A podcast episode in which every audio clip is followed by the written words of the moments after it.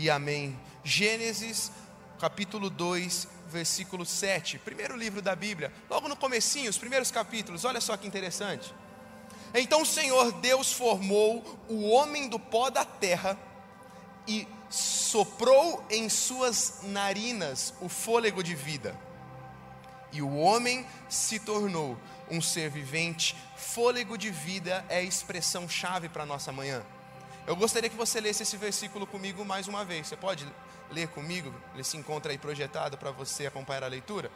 Vamos lá. Então o Senhor Deus formou o homem do pó da terra e soprou em suas narinas o fôlego de vida, e o homem se tornou um ser vivente. A expressão fôlego de vida, que traz título à mensagem dessa manhã, no original hebraico, onde o Velho Testamento foi escrito em sua maioria, ela é uma expressão com duas palavras, chamar, shai. A palavra shai, que é vida, ela traz referência à palavra fluente, frescor, referindo-se à água. Talvez é algo meio estranho de se pensar, porque vida quer dizer água, o que essa expressão chamar chai ou fôlego de vida tem a ver com água? Bom, a, a grande questão é que a sua vida, assim como a água, nasceu para ser fluida, nasceu para ser fresca, nasceu para não ser algo pesado, algo difícil. E é interessante que muitas pessoas têm vivido justamente ao oposto, da forma oposta. Conhece pessoas que vivem a vida sempre pesadas, sempre tristes, sempre amarguradas. Parece que nunca está bom, parece que nunca flui nada. Um rio ele flui em uma direção e, e, ele não pode parar porque a água parada não gera vida. Mas tem pessoas que em vez de viver como uma água que flui, vivem uma vida que está sempre estagnada, está sempre parada. Você conversa com a pessoa um dia você ouve todos os questionamentos, todas as dúvidas, todas as dificuldades, todas as lutas que ela está enfrentando. Depois de dois, três, cinco anos, você vai conversar com a mesma pessoa, ela está passando pelas mesmas crises, pelas mesmas lutas, pelas, é, pelas mesmas derrotas, muitas vezes. Sabe aquele tipo de gente que não consegue avançar? Não consegue ir para um próximo nível, não consegue lutar uma nova luta, porque nunca foi aprovado na luta atual. É o tipo de pessoas que está sempre reclamando Sabe aquele tipo de pessoa que é, é, é até chato você sentar para conversar às vezes, porque parece que é tudo muito pesado, muito difícil para ela. E aí como que tá? Você chega todo animado, novo ano, vida nova, né? 2022 chegou e aí, como estão suas expectativas? Ah, cara, tá muito difícil. Tá muito complicado. A situação financeira não tá legal. Lá em casa não tá legal o meu relacionamento. E sempre, sempre, não são pessoas que passam por momentos difíceis, mas são pessoas que parecem que a vida toda delas é difícil. Quem sabe você não é uma dessas pessoas que está vivendo a vida muito pesada e Deus não te criou para viver uma vida pesada, Deus te criou para viver uma vida leve, como a água. Água nunca é incômodo, gente. É ou não é? Num dia de calor, um bom banho nos refresca um dia de calor, depois de um, um, um exercício físico, você nada melhor como tomar o que? Um bom copo de água. A água nunca é demais, a água nunca é incômoda. A sua vida não foi feita para ser incômoda, a sua vida foi feita para ser extraordinária.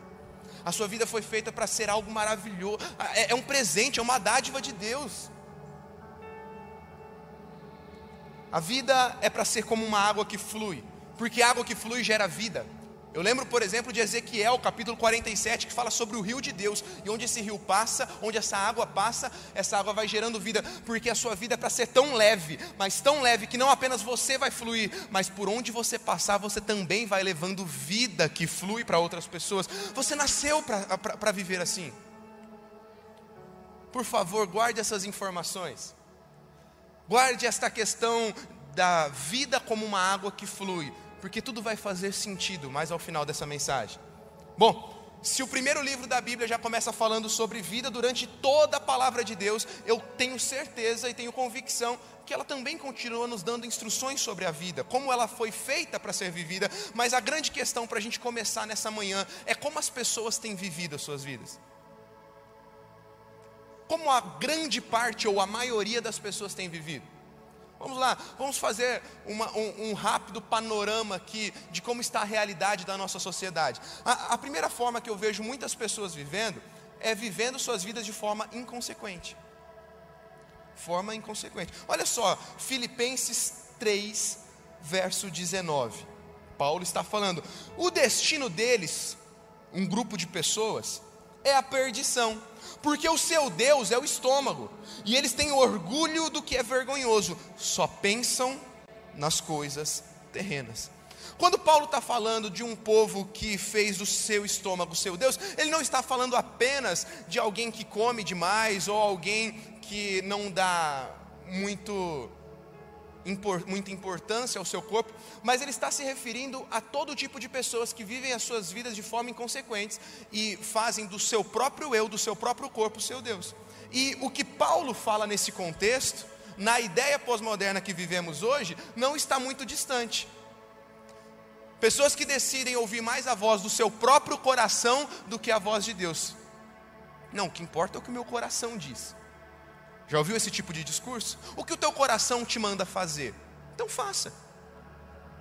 Não importa se é certo, não importa se é errado, não importa se há leis espirituais sobre tudo isso. Se o teu coração está te mandando fazer, faça, porque você é bonitinho, você é lindinho, você é o centro das atenções. É, é, é um humanismo sem medidas que tem tomado conta da nossa sociedade. A privacidade a autossuficiência se tornaram deuses. É o famoso não invada minha privacidade nem meus pensamentos. O que eu penso, eu penso e ninguém tem nada a ver com isso. É o famoso meu corpo, minhas regras. Eu faço o que eu quiser. Como se eu não tivesse que prestar contas a ninguém. Uma tremenda autossuficiência, uma divinização do homem, como se o homem fosse Deus. E agora, como Deus, eu posso fazer todas as coisas. Eu sou um ser livre, então eu me basto. Eu não preciso lidar com mais nada, porque todas as respostas vão ser encontradas dentro de mim, dentro dos meus sentimentos, dentro das minhas emoções. E a grande questão é que as respostas que precisamos acerca da vida humana não se encontram dentro de nós, se encontram na palavra de Deus, que é a nossa única fonte de verdade. E essa é a grande questão.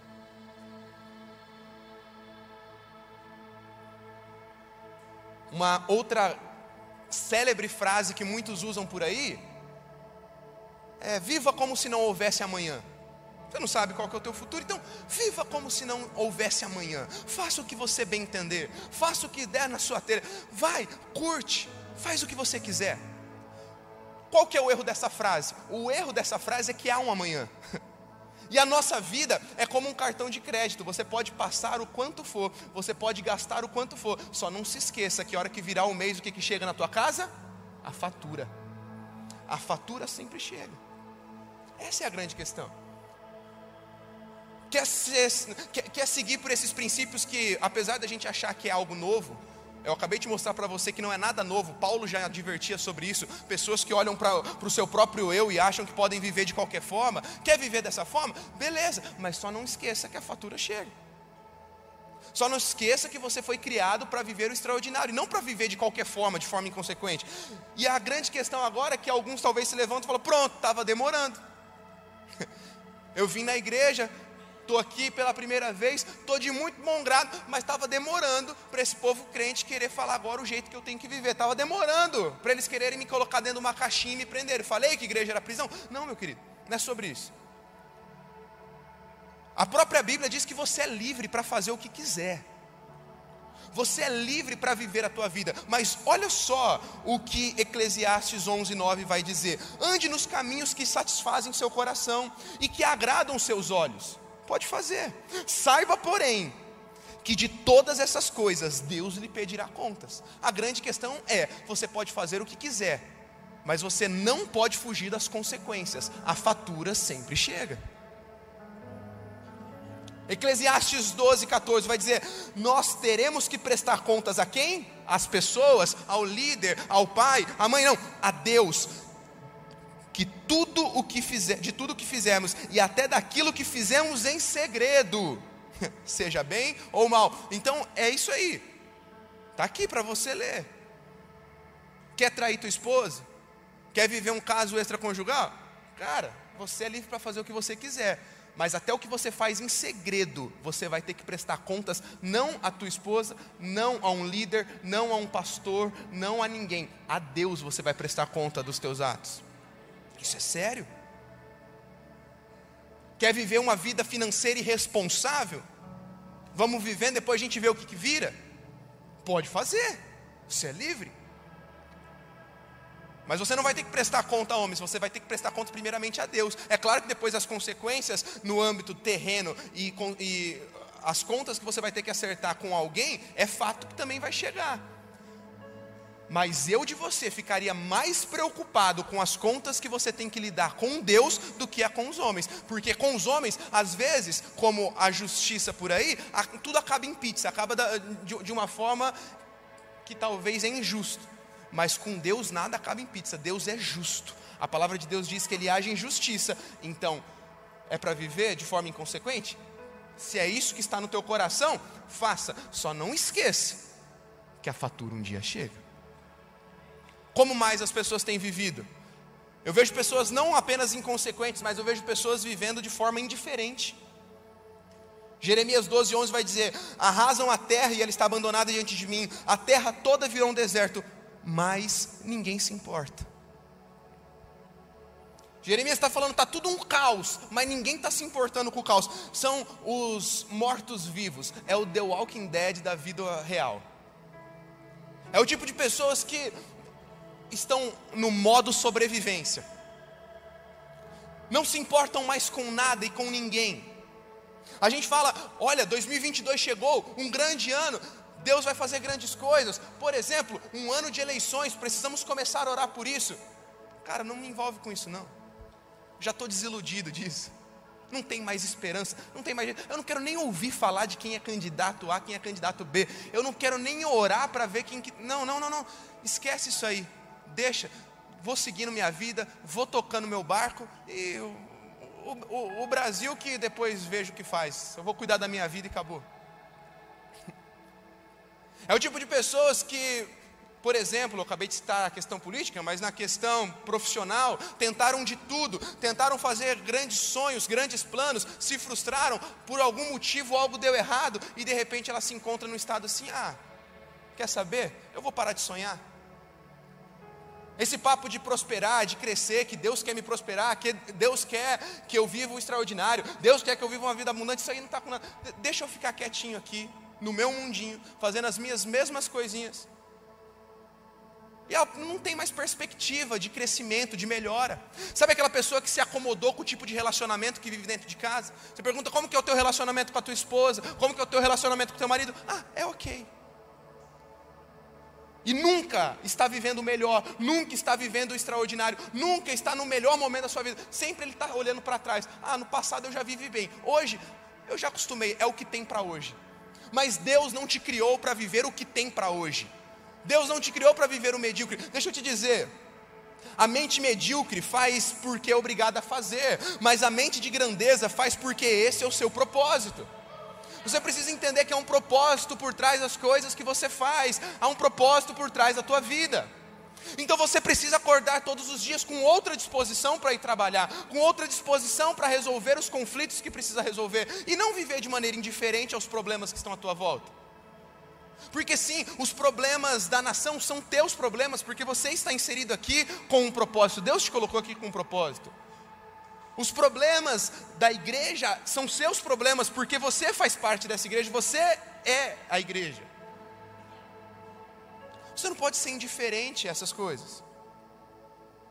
Lucas 17,10 vai dizer assim: vocês também, depois de terem feito tudo o que lhes foi ordenado, digam: somos servos inúteis, porque fizemos apenas o que deveríamos ou o que devíamos fazer. Fomos criados, chamados para a grandeza.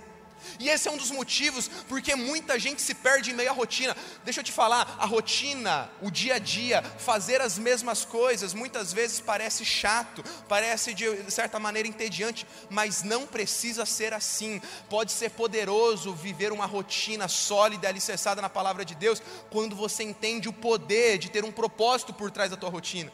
Sabe quando se torna indiferente o teu trabalho? Quando você perde o propósito de acordar todos os dias para ir para ele.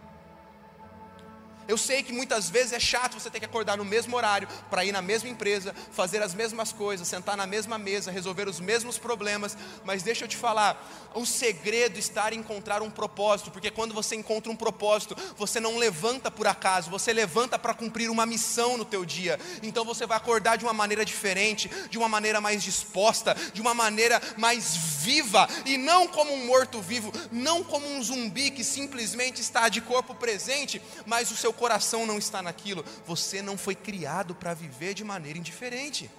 Terceiro, eu vejo também pessoas vivendo de uma forma onde elas desistem de tudo.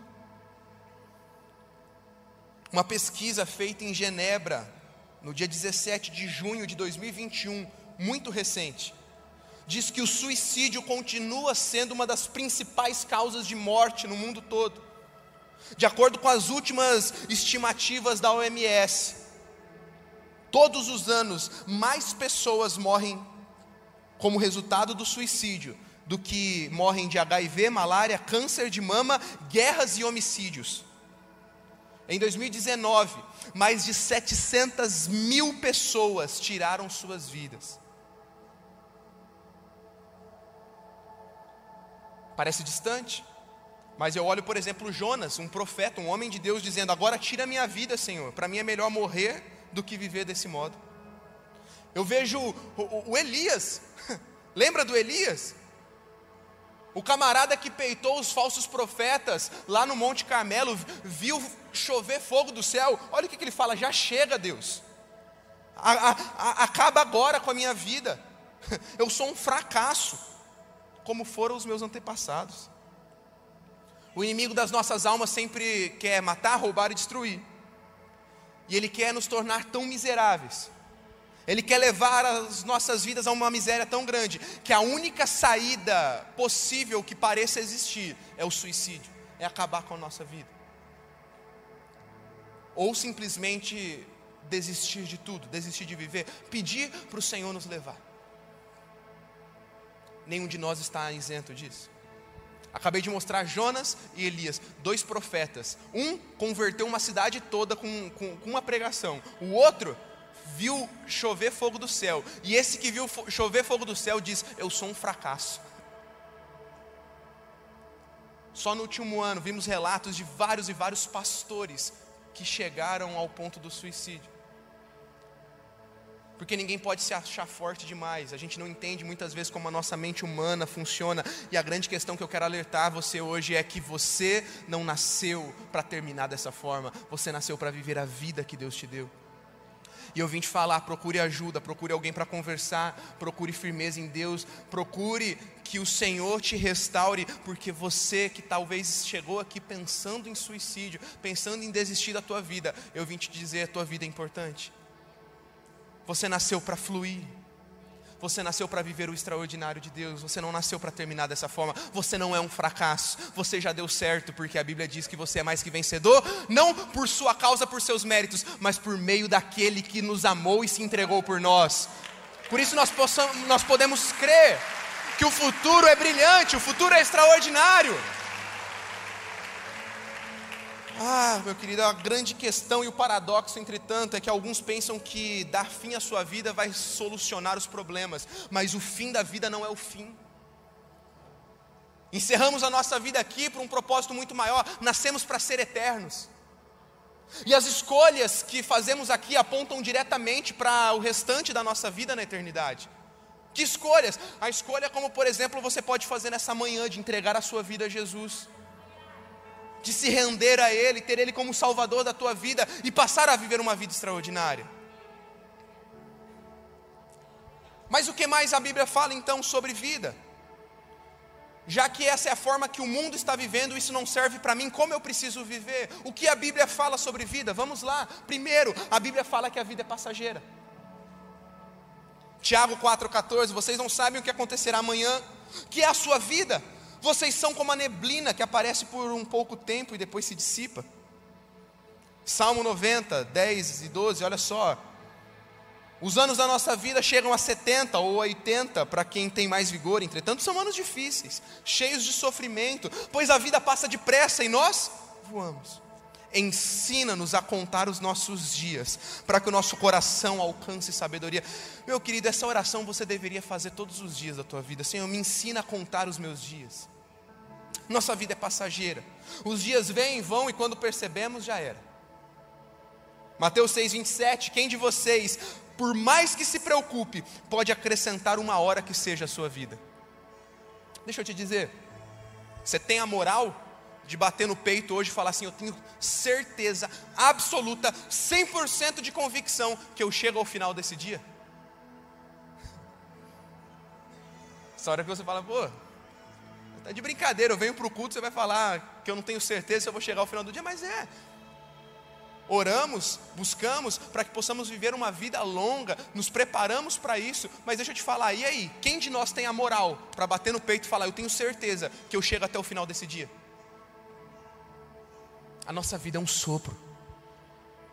A Bíblia está falando a vida é passageira, que é uma boa forma de viver a tua vida, entendendo que ela é passageira, porque se você entender que tua vida é passageira, você não vai desperdiçar mais um segundo da tua vida. Não sabemos a hora da nossa partida, pode ser daqui 10, 20, 30, 40, 50, 60 anos. Mas ela é como um sopro, como uma neblina. Segundo, a Bíblia diz que a vida precisa ser aproveitada. Efésios 5, 15 e 17. Portanto, sejam cuidadosos em seu modo de vida. Não vivam como insensatos, mas como sábios. Aproveitem ao máximo todas as oportunidades nesses dias maus. Não ajam de forma impensada, mas procurem entender a vontade do Senhor. Uau, que lindo isso aqui. Mas não é justamente ao contrário que estão falando, que se render a Cristo é deixar de viver, que se, que se render a Cristo é, de alguma forma, viver uma vida chata, enfadonha. Não, não é isso que estão falando, pois a palavra de Deus está falando justamente ao contrário. Aproveitem as oportunidades que o próprio Deus está te dando. Meu querido, dentro de uma boa organização. Se Deus está te dando condições, meu, viaje, curta a tua família, usufrua de momentos incríveis com Deus. Tem gente que acha que a vida cristã se resume só a um culto como esse, mas deixa eu te falar, uma viagem de férias que você faz com a tua família, bem feita, bem organizada e com um bom tempo de qualidade, é tão espiritual quanto adorar Jesus num culto como esse. Jesus está nos falando, aproveite a vida. Curta. Viva com intensidade os seus dias. Ame o seu trabalho. Ame os seus estudos. Agradeça a Deus todos os dias a oportunidade que Ele está te dando de trabalhar, em vez de murmurar por causa do teu trabalho. Aproveite porque é uma oportunidade. Quantos estão desempregados nesta fase e Deus te colocou naquele emprego? Então é uma oportunidade a empresa não está indo muito legal como você esperava. Quantos não têm a empresa que você tem? Quantos não têm o sustento que você tem? Então, sempre que você pisar na tua empresa, você agradece, obrigado por essa oportunidade que o Senhor me deu de viver a minha vida aqui. Tua família pode ser disfuncional ou não. Tua família pode estar um caos hoje, mas você precisa entrar hoje na tua casa e falar: Deus, obrigado pela oportunidade de ter uma família. E eu declaro que a minha família vai viver os melhores anos no Senhor. Aproveite. Terceiro, a Bíblia vai dizer que a nossa vida precisa ser abundante. João 10,10, 10, eu citei há pouco: o ladrão vem para roubar, matar e destruir mas ele não presta, ele não serve. Eu não quero saber o que ele veio fazer, eu quero saber o que Jesus me trouxe. Jesus veio e ele falou: Eu vim para que vocês tenham vida e tenham em abundância. Uau! Na nova versão transformadora, ele vai dizer: Eu, eu vim para que vocês tenham vida, mas uma vida plena, uma vida que satisfaz. Não é qualquer vida, não é uma vida medíocre, é uma vida acima da média não só no que diz respeito ao nosso espírito, mas ao nosso corpo, à nossa mentalidade, à nossa vida financeira, a todas as demais coisas. Fomos criados para viver uma vida plena, em abundância. Onde você tocar, o que a tua vida tocar, precisa prosperar. Eu lembro que, alguns meses atrás, já impactados, inspirados pelo nosso pastor, o pastor Marcelo, a viver uma vida mais abundante no nosso físico, no nosso corpo. Eu já estava um pouquinho mais dedicado ao, ao meu corpo, tentando chegar lá e ainda estou nesse processo. E eu lembro que uma vez conversando com, com um homem, ele falou assim, ele viu eu comendo algumas coisas, falou assim, cara, para com isso. Você acha que você vai acrescentar um dia mais à tua vida vivendo de uma forma melhor no teu corpo? E eu lembro que é, na hora eu comentei com ele, falei assim, cara, acrescentar dias a mais na minha vida talvez eu não possa, porque a palavra de Deus diz que eu não posso acrescentar um segundo a mais na minha vida, mas os dias que Deus me criou para viver aqui, eu vou viver de forma mais abundante, de forma mais plena.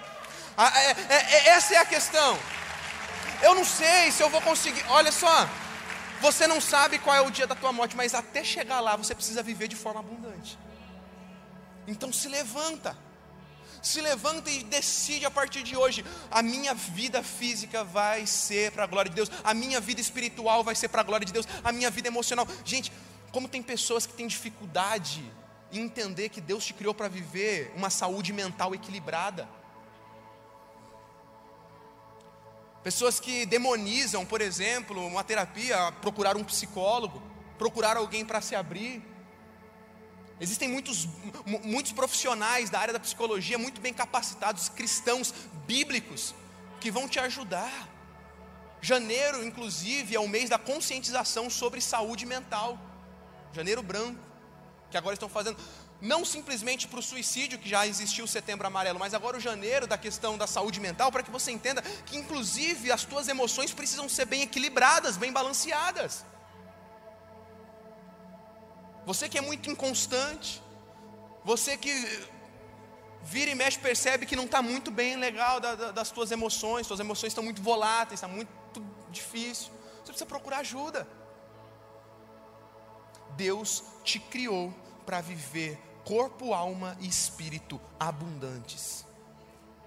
Quarto, Deus nos criou para que a nossa vida deixe um legado. Uau, eu gosto disso. Tendo Davi servido aos propósitos de Deus em sua geração, adormeceu, foi sepultado com seus antepassados. Atos 13, 36. Quanto a mim, minha vida já foi derramada como oferta para Deus. O tempo da minha morte se aproxima, disse Paulo. Mas eu lutei o bom combate, terminei a corrida, permaneci fiel. Agora o prêmio me espera e a coroa da justiça que o Senhor, o justo juiz, me dará no dia da sua volta. O prêmio não será só para mim, mas para todos que com grande expectativa aguardam a sua vinda. Somos chamados para deixar um legado. Que triste seria eu e você terminarmos a nossa vida aqui na terra e não deixarmos nada de bom para a humanidade. Já parou para pensar nisso? O que você está deixando para as próximas gerações?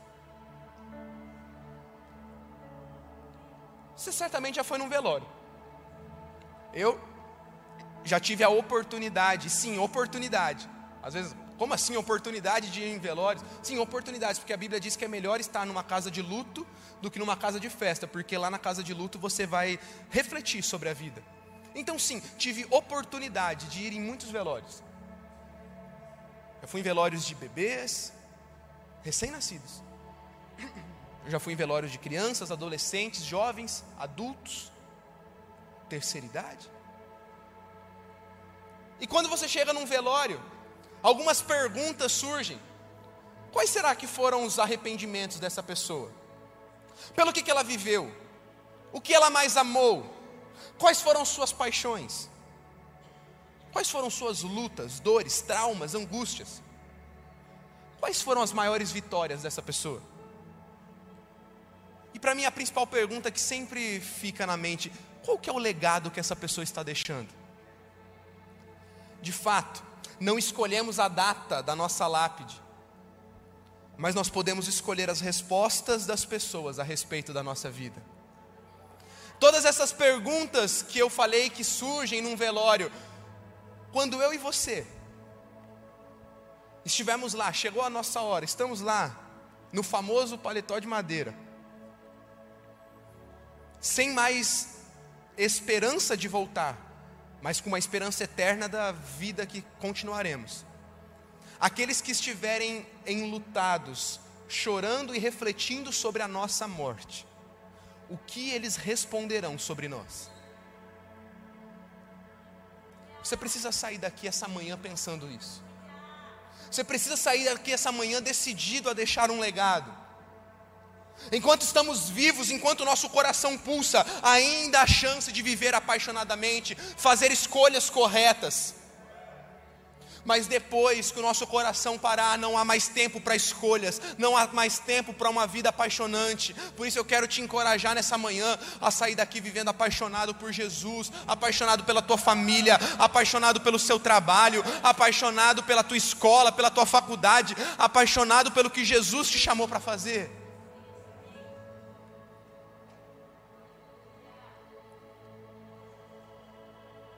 Quero caminhar para o final. dizendo que você foi criado para ter vida e vida em abundância, você foi criado para marcar essa geração. Essa é uma mensagem de reflexão, mas é uma mensagem de esperança. Pessoas desistem da vida porque perderam a esperança, mas Zacarias 9,12 vai dizer: Voltem à sua fortaleza, prisioneiros da esperança, pois hoje mesmo anuncio que restaurarei tudo em dobro para vocês. Você não é prisioneiro das circunstâncias, você não é prisioneiro da depressão, você não é prisioneiro da, da, da, da, da vida financeira desequilibrada, você não é prisioneiro de um relacionamento que diziam que estava fadado ao fracasso, você é prisioneiro da esperança, e a esperança tem um nome, essa esperança é Jesus Cristo de Nazaré, só Ele pode restaurar a tua vida nessa manhã. A esperança tem um nome, só porque somos prisioneiros da esperança e não das circunstâncias, nós podemos declarar, como Paulo, em 2 Coríntios 4, 16 e 18, o pessoal do louvor já pode ir entrando. Por isso nunca desistimos. Nunca é nunca, meu querido, nunca desistimos. Porque ainda que o nosso exterior esteja morrendo, o nosso interior está sendo renovado a cada dia, pois essas aflições pequenas e momentâneas que agora enfrentamos produzem para nós uma glória que pesa mais que todas as angústias e durará para sempre. Portanto, não olhamos para aquilo que agora podemos ver, em vez disso, fixamos o olhar naquilo que não se pode ver, pois as coisas que agora vemos logo passarão, mas as que não podemos ver durarão para sempre. Aleluia. Lembra do início da mensagem? Preste atenção que agora tudo vai fazer sentido. Dorme não. Lembra em Gênesis que foi soprado sobre o homem um fôlego de vida? Lembra também que esse fôlego de vida fala sobre uma expressão de água que flui? Você, consegue, você lembra disso? Agora a pergunta é: onde que foi soprado o fôlego de vida, segundo Gênesis 2? Nas narinas. Então o Senhor Deus formou o homem do pó da terra e sobrou em suas narinas. Veja que interessante.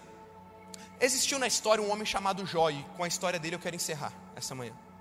O Jó, se tinha um cara que talvez tinha tudo para desistir da vida, era ele. Ele perdeu tudo. Ele perdeu seus filhos e filhas. Ele perdeu seus bens. Ele perdeu a sua casa. Ele perdeu tudo que tinha. A própria mulher do Jó sugere a ele o suicídio. Olha que loucura, que insanidade. A própria mulher do Jó olha para ele e fala assim: amaldiçoa o teu Deus e morre logo.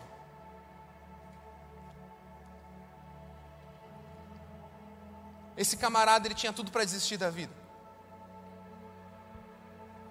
Mas no livro que nos apresenta a sua história, nós vemos uma afirmação sobre uma árvore que estava como Jó, morrendo. E a afirmação é a seguinte: Jó 14, 7 a 9. Para a árvore, pelo menos há uma esperança.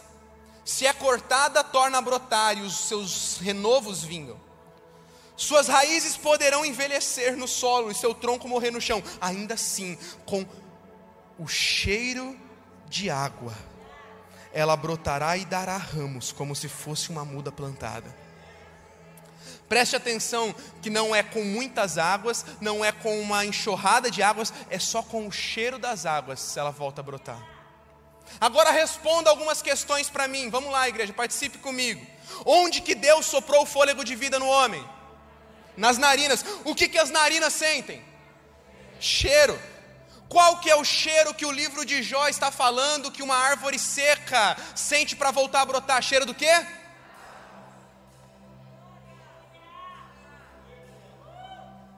Que água é essa então que Deus soprou em nossas narinas? É, você já entendeu. Essa água é o seu espírito que está em nós. Essa água é água que não importa como você está hoje. Talvez você seja uma árvore seca, cortada, envelhecida, sem forças. Mas nessa manhã, só de sentir o cheiro das águas que estão passando nesse lugar, só de você sentir o cheiro da água viva que é Jesus, só, só quando o cheiro dessas águas entrar em contato com as tuas narinas, você vai lembrar para que você foi criado. Isso vai renovar você e vai te fazer voltar a florescer. João 7, 37 e 38. Jesus levantou-se e disse em alta voz: Se alguém tem sede, venha a mim e beba. Quem crer em mim, como diz a Escritura, do seu interior fluirão rios de águas vivas. Oh, meu querido, nessa manhã há um rio de Deus passando aqui. Há um rio de Deus passando aqui. E quem quiser beber vai ser renovado. Ele está aqui para saciar a tua sede. Talvez você se esqueceu da onde você veio, você esqueceu para onde Deus quer te levar. Talvez você não estava aproveitando a vida como necessário. Talvez você tinha pensado em desistir da tua vida. Mas eu vim dizer para você que só de você sentir o cheiro das águas nessa manhã, você vai se lembrar quem você é. Você é filho, para que você nasceu, para um propósito e onde Deus quer te levar para um futuro glorioso.